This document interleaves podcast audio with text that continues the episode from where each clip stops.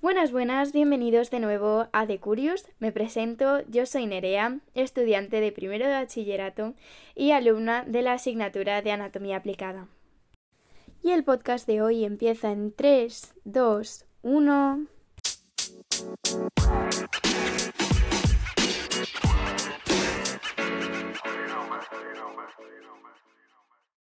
En este episodio vamos a hablar sobre la fotosensibilidad.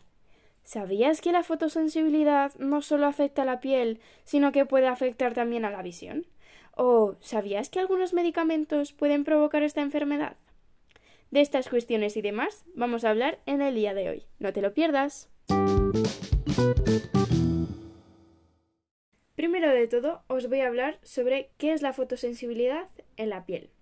Esta es una reacción de la piel a la exposición a la luz solar u otra luz, en los que ciertos componentes de la piel eh, reaccionan de manera anormal y se produce una respuesta inflamatoria.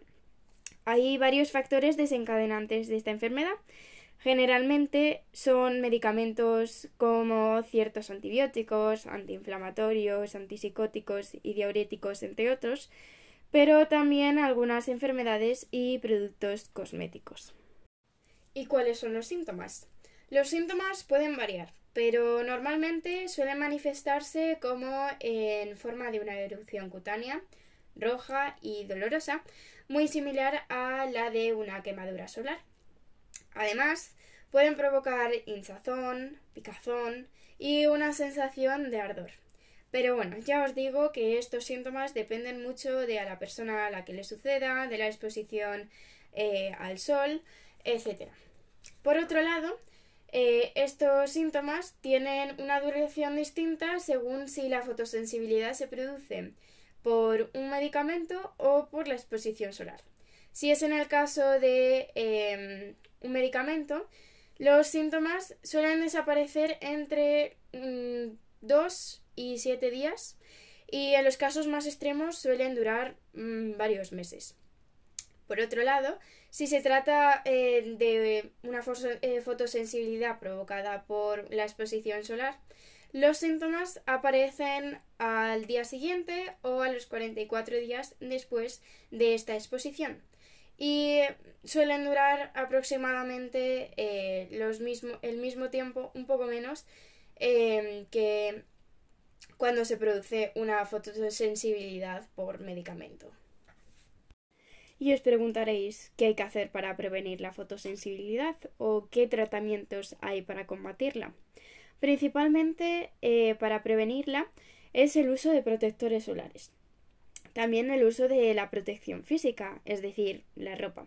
Y por supuesto, en caso de prevención, de duda, eh, de tener em, esta fotosensibilidad, acudir inmediatamente al dermatólogo para que eh, él como médico os pueda eh, ayudar en cualquier tipo de, de problema. Ahora bien, como os he dicho al principio, también hay otros tipos de fotosensibilidad, como lo es la visual, también denominada fotofobia. Al igual que la fotosensibilidad de la piel, es una intolerancia o molestia que sienten algunas personas a la luz, Normalmente cuando es excesiva, brillante, intensa, con cambios de luz, etc. Ahora, ¿y cuáles, cuáles son las causas?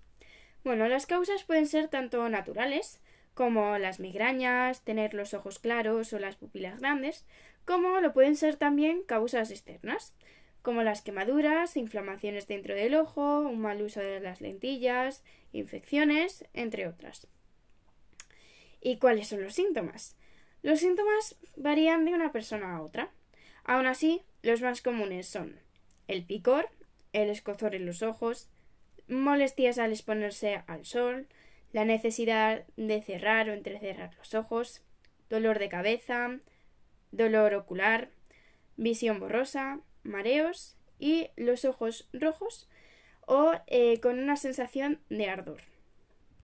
Y bueno, tal y como pasa en la fotosensibilidad de la piel, En la visual hay varias enfermedades que pueden ser desencadenadas o desencadenar la fotosensibilidad, como lo son el albinismo, la epilepsia, enfermedades del ojo, infecciones y las migrañas, entre otras. ¿Qué consejos, em, qué tratamientos hay para la fotosensibilidad visual? Pues principalmente yo, como em, paciente persona eh, que tiene epilepsia y por tanto eh, tiene fotosensibilidad visual, aconsejaría em, mucha protección frente a las luces, eh, frente a los cambios de luz, frente a cualquier luz que pueda mm, desencadenar otros serios problemas. Y sobre todo eh, acudir a un oftalmólogo para que te revisen la vista, para que te pongan unas gafas de sol y de ver adecuadas con unos cristales adecuados eh, para que eh, tus ojos no sufran tanto y por lo menos no se den esas consecuencias que pueden ser bastante graves tanto para ti como para tu salud y tu bienestar. Y por último vamos a hacer un pequeño resumen de todo lo hablado en eh, este podcast sobre la fotosensibilidad. Hemos dicho, en primer lugar, que la fotosensibilidad de la piel es una reacción que eh, es desencadenada eh, por varios factores de la luz solar o otras luces, pero que también puede ser desencadenada por medicamentos o productos cosméticos.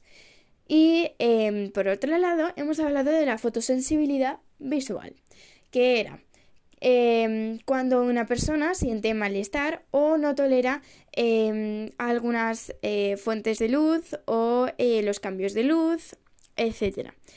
Y eh, bueno, también hemos dicho que la fotosensibilidad visual puede ser encadenada o puede ser encadenante, desencadenante, perdón, de enfermedades como el albinismo, la epilepsia y eh, otras enfermedades eh, de los ojos eh, o las migrañas, entre muchas otras.